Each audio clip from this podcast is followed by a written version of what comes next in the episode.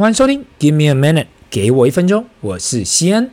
新的一年，你会感觉到焦虑吗？很多人对于二零二四啊，充满了很多希望。可是呢，另站在另外一边，也有很多人呐、有不一样的看法。过去一个礼拜呢，很多人跟我联络说，西恩，我看到哦，很多人在网络上贴了二零二三的投资绩效的年报有多好，然后反过头去检视自己所做的。好像都赶不上别人呢，那这让我一整个很焦虑。或是有人写给我说，看到其他人在二零二三年新冠解除后啊，不断在社交媒体上都贴出呃自己出国旅游，那感觉到自己只能好好的上班赚钱，自己的人生真的很不公平呐。不管呢你是站在乐观的那一面，或是悲观的那一面，新的一年已经开始了。你如果觉得去年的绩效不是特别好，可能要检视一下自己到底做了什么不对的地方，自己做对了什么地方。太多人呢喜欢问我投资意见呢、到了现在我几乎都不想要讲什么，更多时候我会说，你可以去听听看我的 podcast 就好。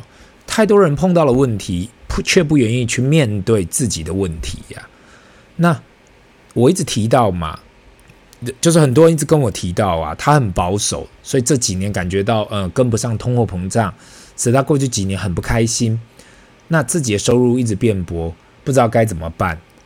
我建议呢，他是否要去投资大盘型的 ETF？长线来讲，至少让钱有跟上通货膨胀。但是很多人就跟我说：“哎，那样风险很大呢。”他不想去投资股票，做这样子的事。那我实在碰到太多人呐、他也许很努力工作，没错啦，每个月的薪水就乖乖的存下来。那那也更多人跟我提，就说啊，他努力存钱就是为了要来拿来买房的，只是看到房地产的价格不断的攀升，感觉越来越焦虑，越来越焦虑。这些存下来的钱不是放在活存办，就放在定存，虽然金额有在增加，可是感觉一直跟不上生活费用成长的速度。那不瞒大家说，其实我相信每个人多多少少都会有这样的焦虑，因为钱嘛，毕竟钱不是长在树上随大家去摘嘛。那我一直提到，只有两种方法可以提升自己的收入，一个就是把本业的工作做好，增加自己的主动收入，不管是透过加薪还是升迁，这会是最快速、最直接的方法。另外一个方式就是透过投资，不管是哪一种投资，目的就是不要让自己存下来的本金变薄，要降低那个焦虑的感觉，只能不断的去做这两件事情，不管是把自己的主业做好、顾好。还是找到好的投资工具去帮自己加薪，这观念我讲很久了，只是愿不愿意去执行而已。如同前一集说过嘛，把目标设定好，剩下的就是执行而已。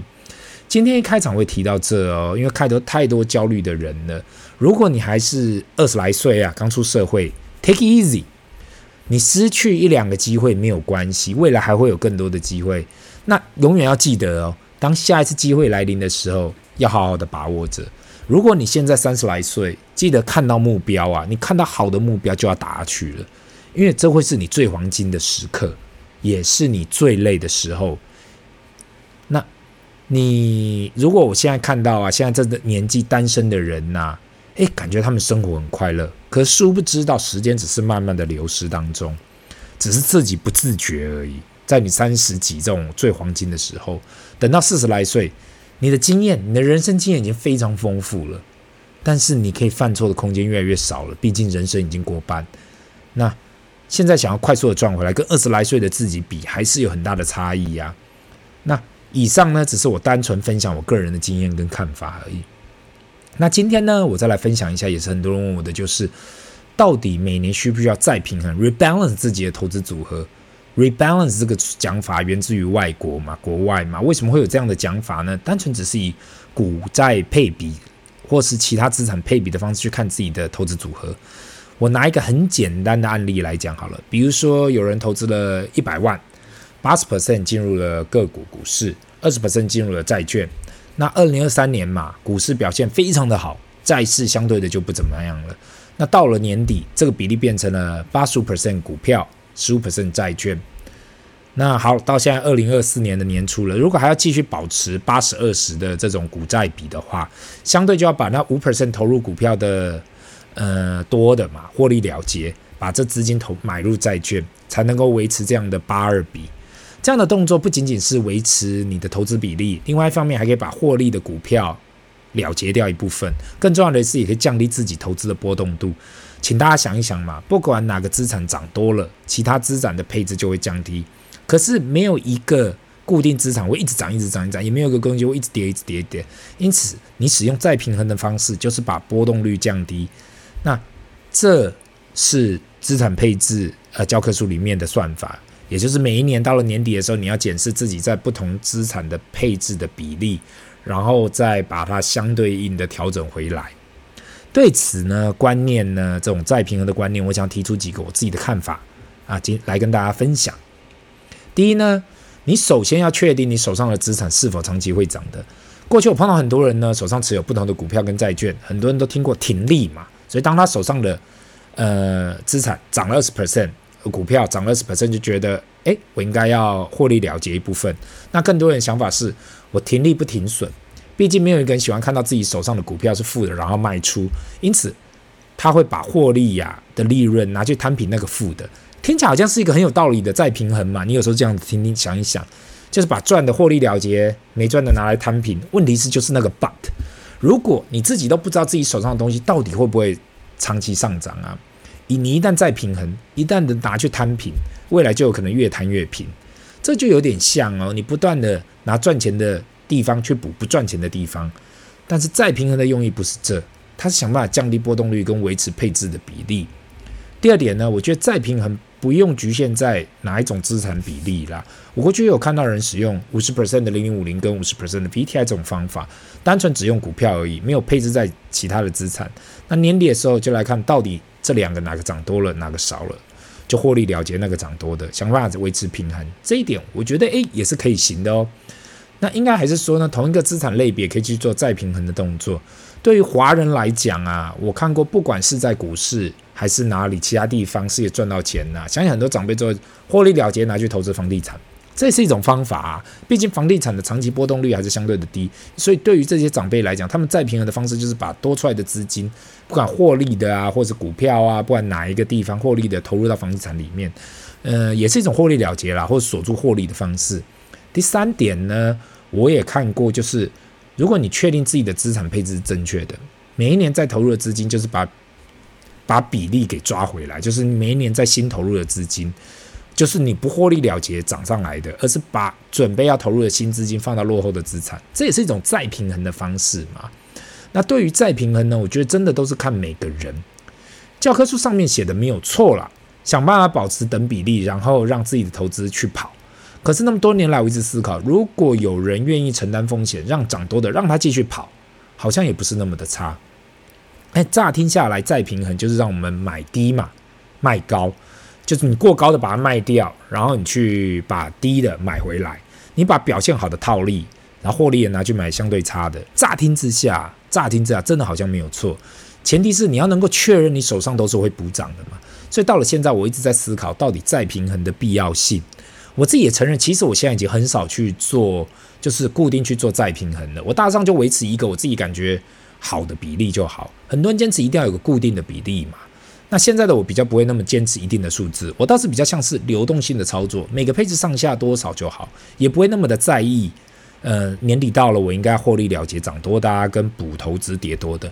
目前最在意倒是标的物啦，如同我一开始说到嘛，到了我这个年纪，标的物的质量啊，会远比任何。任何的方式还要来的重要。那现在的我犯错机会呀、能够犯错的机会已经比过去少太多了。与其去逐追逐嘛不同的标的，不如找到自己比较有把握的。那年轻的时候呢，觉得自己每笔投资都想要做，只要能够获利的每笔投资都想做，都认为自己也可以做。其实直到现在才发现，原来有时候投资自己认知圈内的东西就好，不懂的东西不要乱投资。这句话我觉得很多人都听过也讲过，可是直到现在我才觉得，哎，真的是不懂的东西、认知外的东西不要乱投资。那今天的分享就到这里，让我们进入 Q&A 的时间。第一个问题，先大你好，最近两天一直听到实体 Bitcoin 的 ETF 要不要核准了？过去听你的 Podcast，你都认为 ETF 是一个很棒的投资工具。那对于实体 Bitcoin 的 ETF，你的看法是什么？那首先先谢谢这位听众哦。市面上有关 Bitcoin 的 ETF 都是用呃期货来操作，就现在啦，所以还没有真正有那种实体持有实体 Bitcoin 的 ETF，所以我过去从来没有推荐使用 ETF。来去投资 Bitcoin，那有关实体 Bitcoin 的 ETF 呢？如同我一直提到，这样的一个资产可能要用配置的方式去进行，那就是你可以拿 maybe 五 percent 你的整体投资金额去尝试看看。另外一种方式也可以直接就是持有嘛，这样的一个资产去开户，你去开户你去持有嘛。我过去有介绍过的，这跟如果想要去投资黄金的人一样，我都请他们去投资 GLD 或是持有实体黄金的 ETF 嘛，这个持有实体黄金的 ETF。或是你真的要去买黄金来放，只是我不知道这个实际好不好操作而已。那其他用期货去持有的呢？我觉得已经失去持有这个这个这个资产的本质了。如果是要用期货去持有的话，当然你会说啊，Bitcoin 也没有实体持有啦，毕竟开户都是数位的嘛，所以其实有跟没有差不多。那这方面的看法，我想就是见仁见智了。呃，第二个问题呢？呃，最近感觉诸事不顺，想要去给人算命。我想问西恩，你相信算命吗？如果你相信算命的话，有没有什么老师可以推荐的？哈哈，感谢这一位听众的留言哦。我一开始看到的时候，真的哈哈大笑。如果你问我算命这件事啊，我不是我我不是一个会去给人算命的人啦。但是你说我不信嘛，也不能这样。那聊到这里呢，又让我想到我结婚那一天的故事了。这应该快要十四年前的事了吧？台湾人嘛，结婚日子一定会去给人家算。快一年，就是算的日子哦，几乎都是好几个月、一年前的事。那说真的啊，当下谁能够预知？不管老师再厉害，能够预知到那一天会不会晴天？我还记得结婚日的前一个礼拜一直下大雨，就是每天一直下。当时那种大到你都会认为哇，死定了，死定了，一直下雨，一直是下雨天。还记得跟老师算命老师那个礼拜跟算命老师问了一下哦。就说如果要准备伞，应该准备哪种颜色的？那我记得他说了啊，你不用担心呐，你命中注定那一天，所以稳的啦。那天肯定是好天气，你不用想那么多。我内心想着，靠，结婚的是我呢，又不是你。那一个，我我当时真的是一整个脑筋空白。你要知道，那时候我前一天呢，我都去买新伞了。睡觉的时候看着窗外，想着完了，一直到早上醒来啊。竟然发现外面出大太阳了，而且那一整天都是大太阳呢，连地上都是干的。一直到今天，我还记得那老师跟我讲的那话。只是你说我会去算命吗？其实我真的不会，但是我的另外一半会。也许是他把我的份额都拿去用了吧，所以我不需要去算。所以你当你问我可不可以介绍什么老师给你，所以不太好意思哦，我真的不认识什么老师。那这里是 Give me a minute。给我一分钟，我们下次见，拜。